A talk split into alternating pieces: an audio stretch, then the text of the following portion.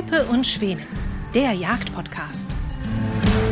Diese Folge wird ermöglicht durch Ballistol, Franconia, Krieghoff und den VGH-Versicherungen. Weidmannsheil, Christian. Weidmannsheil, Bene. Wir bereiten uns gerade wieder auf die wunderbare Messesaison vor und wir haben wie immer Großartiges vorbereitet für alle Messebesucherinnen und Besucher. Wie schön ich das auch immer sehr gendergerecht ausspreche, das könntest du ruhig nochmal anmerken. Auf jeden Fall haben wir noch einen kleinen Rückblick auf das, was im vergangenen Jahr passiert ist. Und das soll euch zur Einstimmung dienen, was wir sonst so treiben. Ja, wir haben sehr viele Veranstaltungen moderiert, Vorträge gehalten, sind einfach mal da gewesen. und natürlich ist das alles locker und leicht bei uns, aber manchmal auch inhaltsschwer. Und so war es auch auf einer Messe.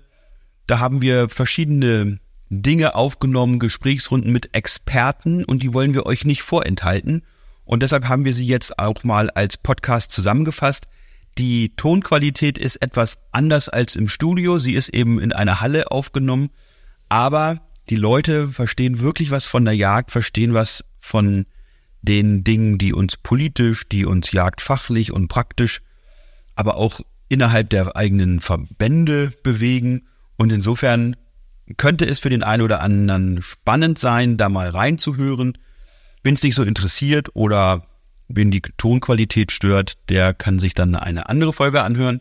Aber wir wollten es euch nicht vorenthalten und diese inzwischen aufgenommenen Veranstaltungen als Live-Mitschnitte euch zur Verfügung stellen.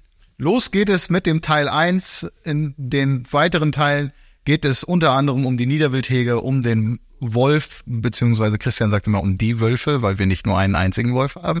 So, und diese Problematik, die diese Tierart mit sich bringt und um viele weitere Themen. Also wir starten jetzt mit dem ersten Teil dieser Review. Weidmannsheil und Horrido. Wir haben jetzt zu diesem wunderschönen Thema die Bedrohung des Niederwilds durch vernachlässigte Raubwildbejagung gleich vier Experten, die Sie alle im Bayerischen Jagdverband gut, vielleicht sogar bestens kennen. Und da haben wir den, das Präsidiumsmitglied und auch hier heute mal als Landwirt. Die Landwirte können das mit der Raubwildbejagung ja gerade im Wald manchmal ein bisschen anders sehen als die Jäger. Der Markus Landsmann, herzlich willkommen. Hier zu meiner Linken gleich der Sebastian Ziegler, Vizepräsident des Bayerischen Jagdverbandes und leidenschaftlicher Niederwildjäger und Jäger. Aber wir haben auch die Fachreferentin Claudia Förschler, die also für Niederwild, Habitate und Landwirtschaft beim Bayerischen Jagdverband verantwortlich zeichnet. Von Haus aus nicht nur Forstwissenschaftlerin, sondern auch Umweltwissenschaftlerin und kennt sich bestens aus mit jagdlichen Förderprogrammen und auch Umweltfördermaßnahmen. Das wird ja auch für uns Revierinhaber immer wichtiger, dass wir dort an der einen oder anderen Stelle zum Beispiel Obstbäume bezahlt bekommen, die dann direkt aus Brüssel dann die Transferleistung zu uns rüberbringen. Und dann haben wir noch den Severin. Severin Weibora ist nämlich der Leiter der Landesjagdschule und ist für die Aus- und Fortbildung zuständig im Bayerischen Jagdverband, insbesondere wenn es darum geht, mehr zu machen als das, was wir in der Jägerprüfung gelernt haben. Leitet auch die Niederwildstation. Von dort aus wird also Niederwild kostenfrei. Das ist auch ein prima Jagdhund kostenfrei an die Reviere weitergegeben. Und er leitet sogar auch noch das Lehr- und Ausbildungsrevier des Bayerischen Jagdverbandes. Herzlich willkommen. Schon mal bitte einen Applaus für alle, die sich hier bereit erklärt haben heute Nachmittag. Ah, geht doch. So, dann wollen wir doch mit dem Severin gleich mal anfangen. Severin, vielleicht bist du mal so gut und erklärst mal, wo du die Bedarfe siehst bei der Frage der Bedrohung des Niederwildes und der Frage der Aus- und Fortbildung. Sind denn die Jägerinnen und Jäger, gerade hier auch in Bayern, aber sicherlich auch in dem Rest der Republik, alle so weit aufgestellt, dass sie überhaupt schon die Notwendigkeit erkannt haben, dass es vielleicht ein bisschen weniger Prädatorendruck braucht? Die Notwendigkeit ergibt sich letztendlich aus Paragraph 1 Bundesjagdgesetz. Also das müsste eigentlich jeder Jäger oder jede Jägerin schon in der Ausbildung mitbekommen haben, dass wir eine Hegeverpflichtung haben gegenüber unseren gesamten Wildarten, dort nicht nur die Schwarmwildarten dazu, sondern vor allem auch diese Arten, die die letzten Jahrzehnte massiv in, im Tiefgang, äh, in, im Tiefflug befinden Und das sind unsere Niederweltarten, vorzugsweise unsere Hühnervögel, aber natürlich auch der Hase. Und hier muss angesetzt werden, hier gibt es ganz praktische Lösungsansätze. Ähm, wir, wir Jäger wissen letztendlich, um was es geht. Wir brauchen hier keine großen Kosten mehr verursachen, wir brauchen es eigentlich nur umsetzen. Das ist das, was ich an der Basis draußen ganz massiv transportiere. Also es kostet kein Geld und bringt enorme Wirkung. So ist es ja. Das ist ja mal was anderes als das, was wir aus der Landwirtschaft kennen. Da muss es ja auch immer irgendwie erstmal gesät, gepflegt und so weiter werden, bevor man denn was erntet. Meinst du denn auch die Landwirtschaft kann ihren Teil dazu beitragen, dass man mehr für die Niederwildhege tut durch Prädatorenbejagung? Oder ist es so, wie einige Waldbauern auch sagen, auch Mensch, eigentlich ist es ganz gut, dass wir die Füchse im Wald haben, da können sie dann die Mäuse bejagen. Ja, danke. Äh, natürlich, das ist ein Argument, das man immer wieder hört von den Waldbauern, die sagen, ja, Jäger schießen nicht so viele Füchse, wir brauchen die und so weiter. Andere sagen, das Schwarzwild macht uns auch nichts im Wald, das durchwühlt den Boden. Aber zurück zum Thema auf das Thema äh, Lebensraum, Lebensraumgestaltung kann natürlich die Landwirtschaft beitragen. Es gibt ja die diversesten Programme. Ich nenne nur KULAB, Bayerisches Kulturlandschaftsprogramm oder VMP, Vertragsnaturschutzprogramm wo also in Bayern sehr viele Landwirte mitmachen und auch zur Lebensraumgestaltung des Niederwildes und übrigens nicht nur der jagdbaren Wildarten, auch der nicht jagdbaren Wildarten beitragen können. Die Insekten können im Winter dort überwintern in den Stängeln und so weiter. Also natürlich kann die Landwirtschaft dazu beitragen, aber es kostet auch manchmal Überzeugungsarbeit.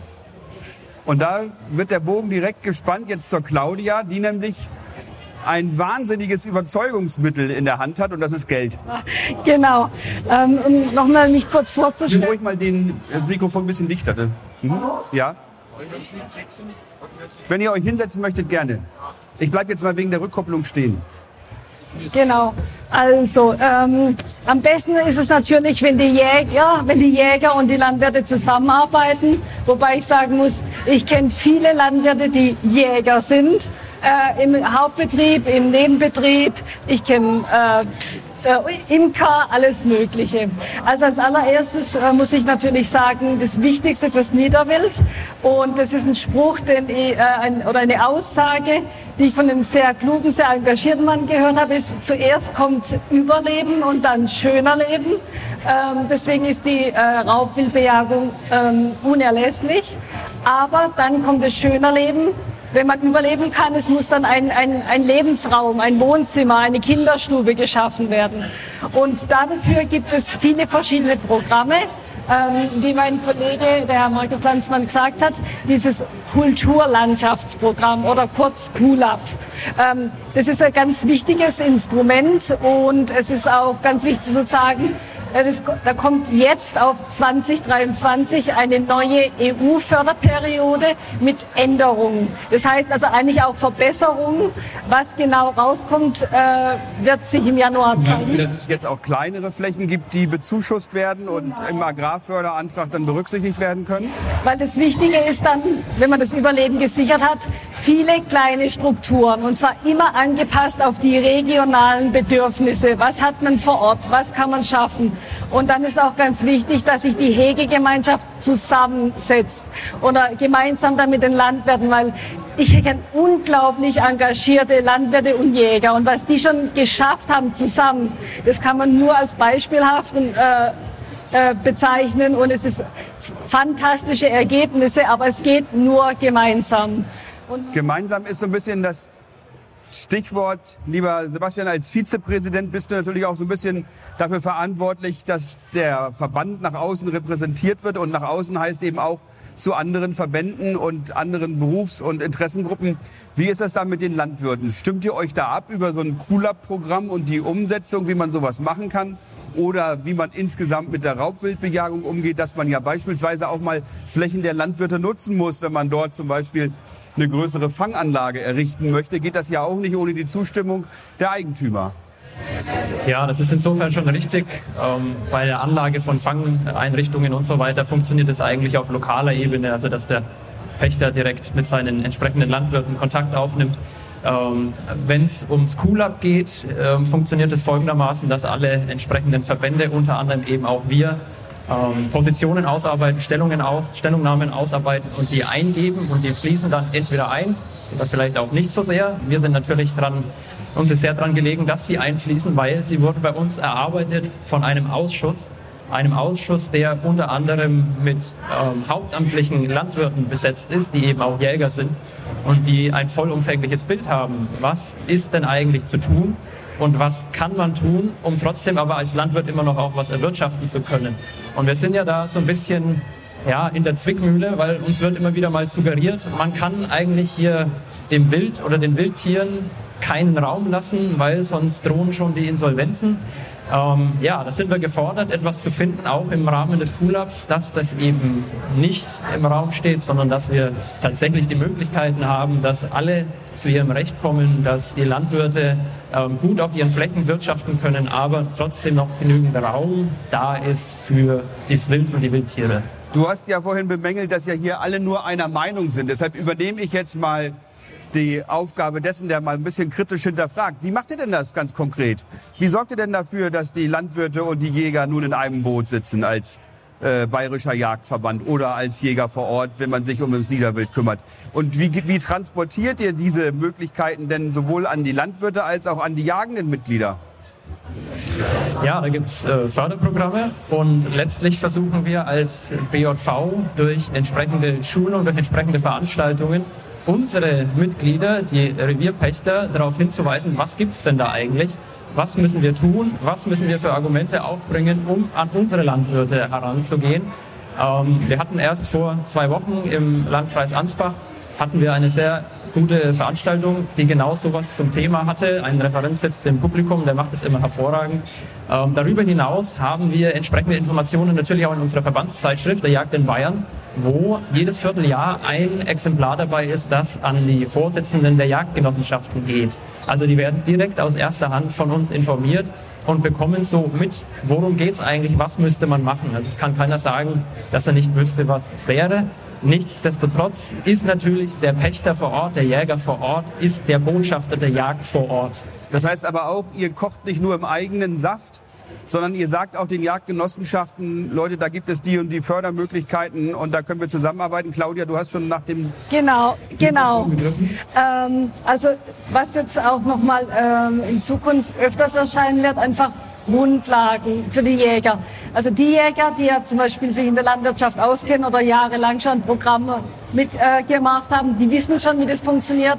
Aber wir wollen ja die Leute, die bisher viele Ideen haben, aber noch nicht wissen, wie sie es umsetzen sollen, auffangen und begleiten. Weil es gibt sehr viele Möglichkeiten, aber es gibt unterschiedliche Ministerien, unterschiedliche Ansprechpartner.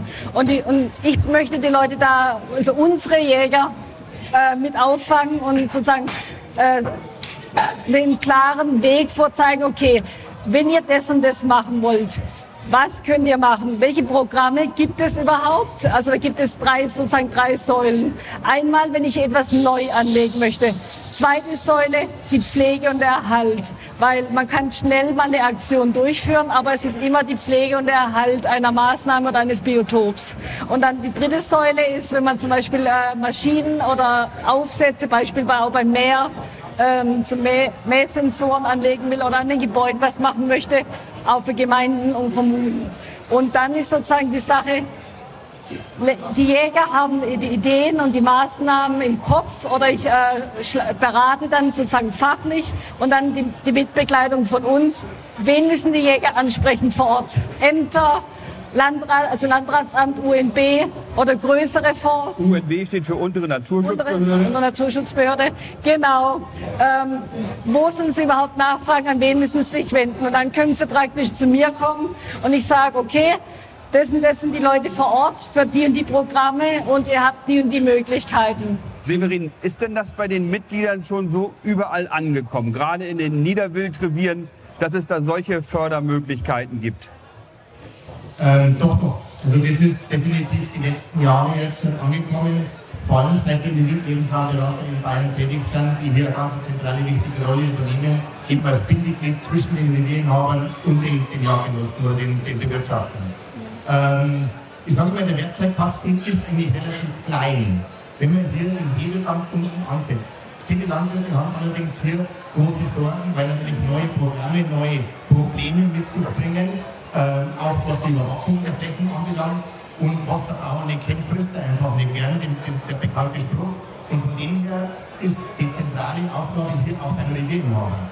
Das heißt, der Revierenhaber muss fachlich sehen, was die Förderprogramme anbelangt, im Prinzip ansatzweise genauso gut drauf sein, wie letztendlich der Bewirtschafter. Nur dann können die auf Augenhöhe diskutieren und dementsprechende Lösungsansätze erarbeiten.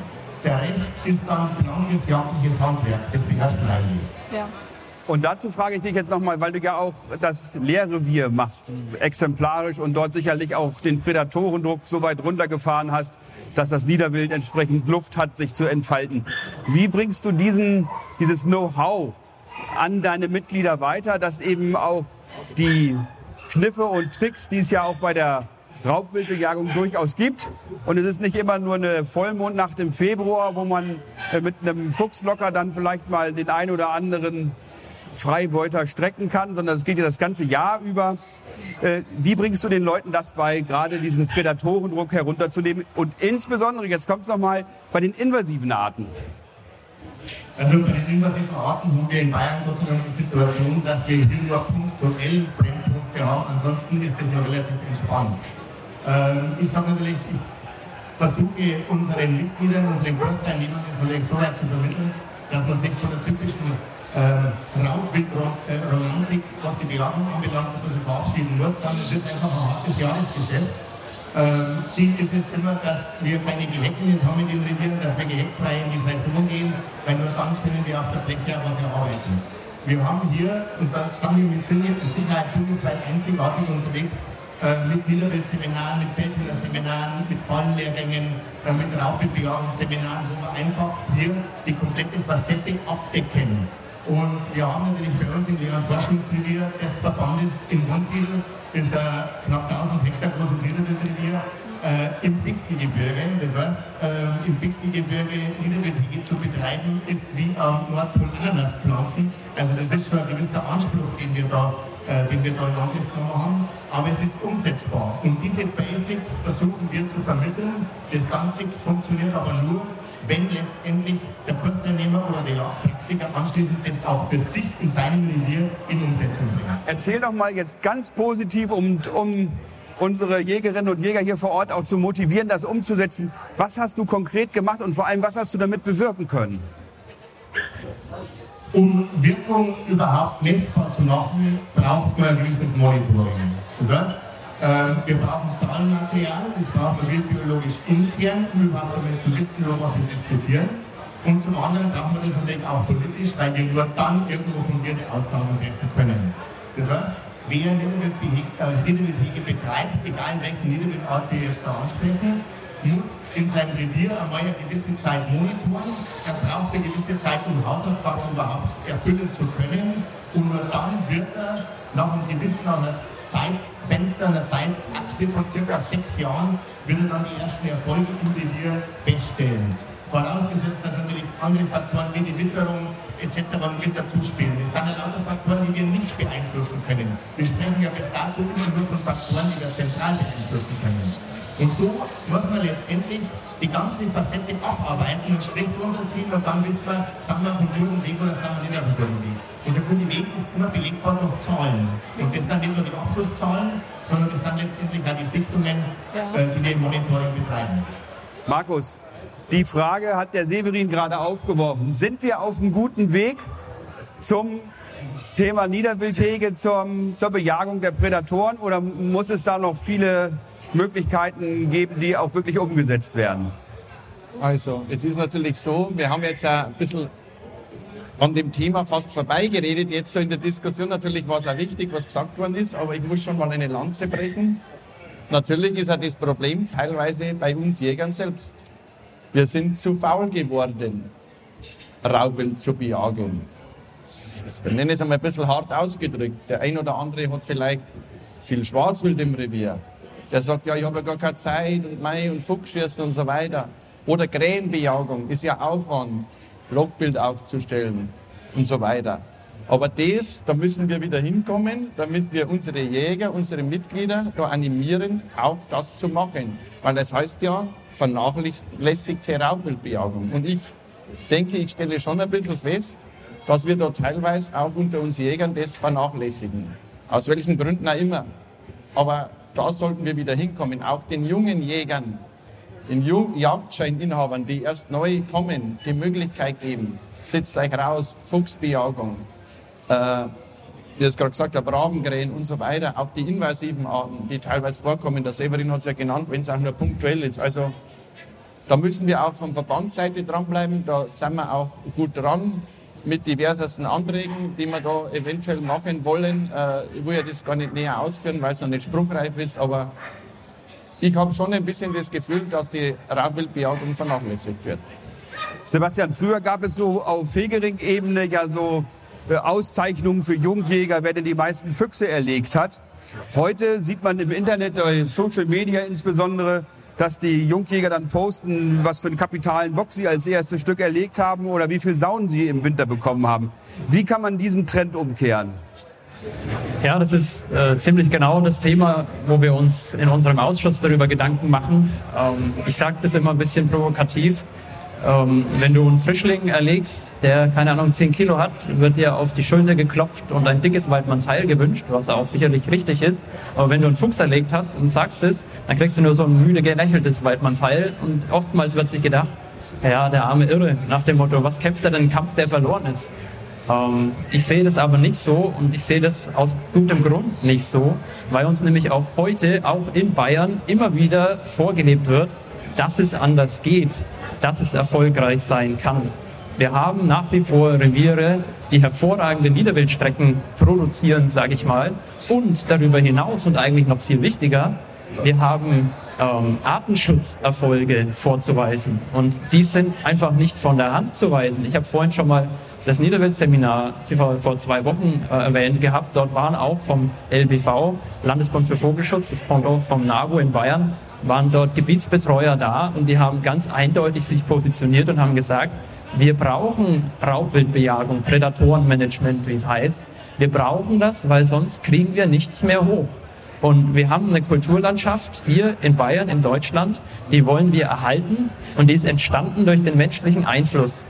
Und der Mensch hat es weiterhin beeinflusst und tut es bis zum heutigen Tage, aber eben anders, als es vorher getan hat.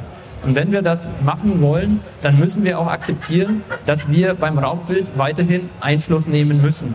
Und es ist leider, und Severin hat schon angedeutet, halt heute vielfach nicht mehr damit getan, dass man sich dem ganzen, im ganzen Jahr über diversen ähm, jagdlichen Aufgaben widmet, aber erst dann im Februar oder im Januar bei einer Schneenacht sich mal auf den Fuchs raussetzt am Ruderplatz.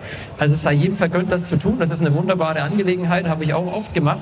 Aber das bringt uns unterm Strich nicht dahin, wo wir hin müssen, was unser Hegeauftrag von uns fordert, sondern wir müssen da draußen eine Situation herbeiführen, dass unsere, ich nenne es mal Zieltierarten, das klingt jetzt zwar blöd, aber man muss es einfach so sagen, dass die sich wieder reproduzieren können, dass die wieder Nachwuchs bekommen können und den auch hochbringen können. Da müssen wir hinkommen und wir sehen, dass es geht, bei welchen die besonders engagiert sind. Und das ist eigentlich auch so ein bisschen die Botschaft, die wir ein bisschen vermitteln wollen. Wir alle sollten uns mal wieder ein bisschen darauf besinnen, dass es Spaß machen kann, dass es Freude macht, die Ergebnisse zu sehen, selbst wenn man danach keine Treibjagd mit 50 oder 100 Hasen macht, aber einfach ein, wieder ein bevölkertes Revier zu haben und auch nach außen zeigen zu können, wir als Jägerschaft betreiben Artenschutz, wir sind ein wichtiger Bestandteil unseres Naturverbundes, den wir da haben.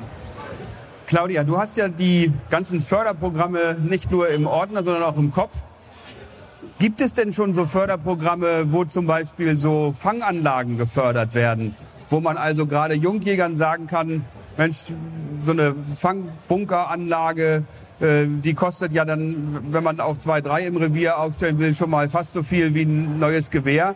Und wenn da die Auswahl ist, kaufe ich mir jetzt einen Fangbunker oder kaufe ich mir eine neue Büchse, ist da sicherlich die Entscheidung klar. Gibt es denn dafür auch schon Fördermöglichkeiten oder wäre das vielleicht nochmal ein Ziel, das man auch als Jagdverband verfolgen sollte? Das wäre ein Ziel, aber ich muss sagen, sozusagen, ich bin also für die Förderung äh, sozusagen für, das, für den Lebensraum zuständig.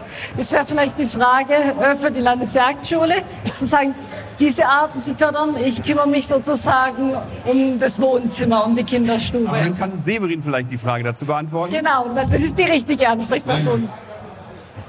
Hat jetzt ja weniger was mit der Fort- und Weiterbildung zu tun, aber ich bin äh, auch Hegegemeinschaftsleiter bei uns in Wohnsiedlung. Und äh, die Kreisgruppen und die Hebammen, die Hegegemeinschaften haben sehr viel Geld und wissen in der Regel nicht, wohin mit dem Geld. Äh, ich habe das schon vor über zehn Jahren begonnen, solche Maßnahmen hier finanziell zu unterstützen. Das heißt, mit der Wildbahnreflektoren oder Ersatzgut, was letztendlich der lebensbildenden Maßnahmen ja äh, oder der Lebensraumverbesserung dient, sondern eben auch Fanganlagen, Kunstbauten, die einfach hier von dieser Seite, ich sage ja mit einem Mindestsatz von 25 Prozent gefördert werden. Das ist ein gewisser Anreiz und vor allem in dem Topf ist etliches an Geld drin. Wer zuerst kommt, malt zuerst. Und dementsprechend dieses, sind diese Einzelprogramme bei uns auch sehr gut angenommen worden. Das ist auch mein Appell an die Hegegemeinschaften, das Geld hier sinnvoll einzusetzen. Nur ein Beispiel. Prima. Markus, ist das der richtige Weg? Ist da schon genug gemacht worden oder sollte man vielleicht noch aus anderen Quellen, gerade wenn wir hören, dass aus Europa ja für das Cooler-Programm und andere Programme ja nicht nur bei der Landwirtschaft, sondern vielleicht auch in der Zusammenarbeit zwischen Landwirten und Jägern Geld ankommt, direkt dort auch in einer weiteren Säule vielleicht auch die Jäger als Empfangsberechtigte ansetzen und nicht nur die Landwirtschaft. Also das wäre natürlich ein Weg, ein, ein wünschenswerter Weg. Äh, ich meine, wir haben es ja jetzt gesehen, ganz anderes Beispiel schnell bei dieser Drohnengeschichte zur Kidsrettung. Haben wir auch gesagt, man fördert äh, die Jägervereine, die örtlichen Kreisgruppen.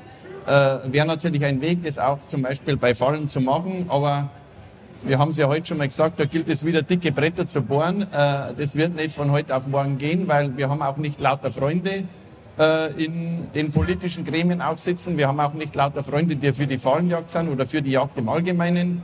Ähm, der Sebastian hat es angesprochen. Ich bin auch froh, dass endlich so LBV und NABU kapieren, wenn sie den Brachvogel äh, groß oder hochbringen wollen, dass wir dort auch mal den Fuchs bejagen müssen.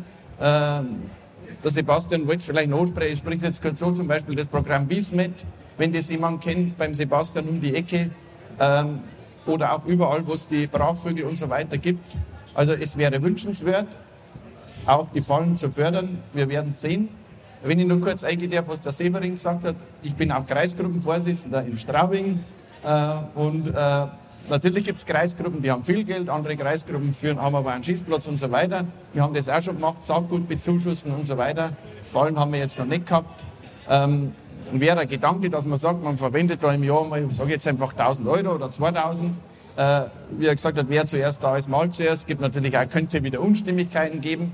Äh, das wäre natürlich auch mein Appell vielleicht an Kreisgruppen, die, ich sage einmal, finanziell gut bestückt sind. Ist ja nicht jede Kreisgruppe.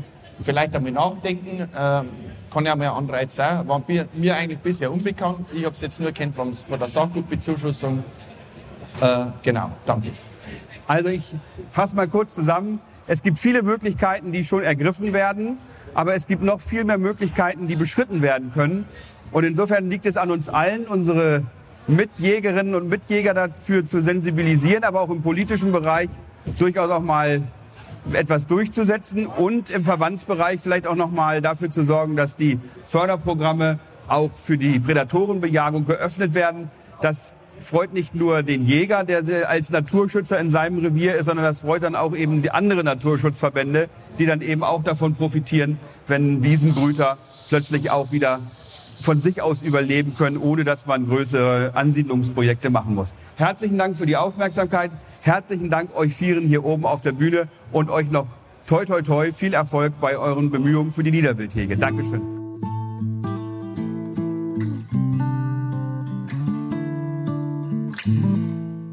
Vielen Dank fürs Zuhören. Diese Folge wurde ermöglicht durch Ballistol, Franconia, Krieghoff und den VGH Versicherungen.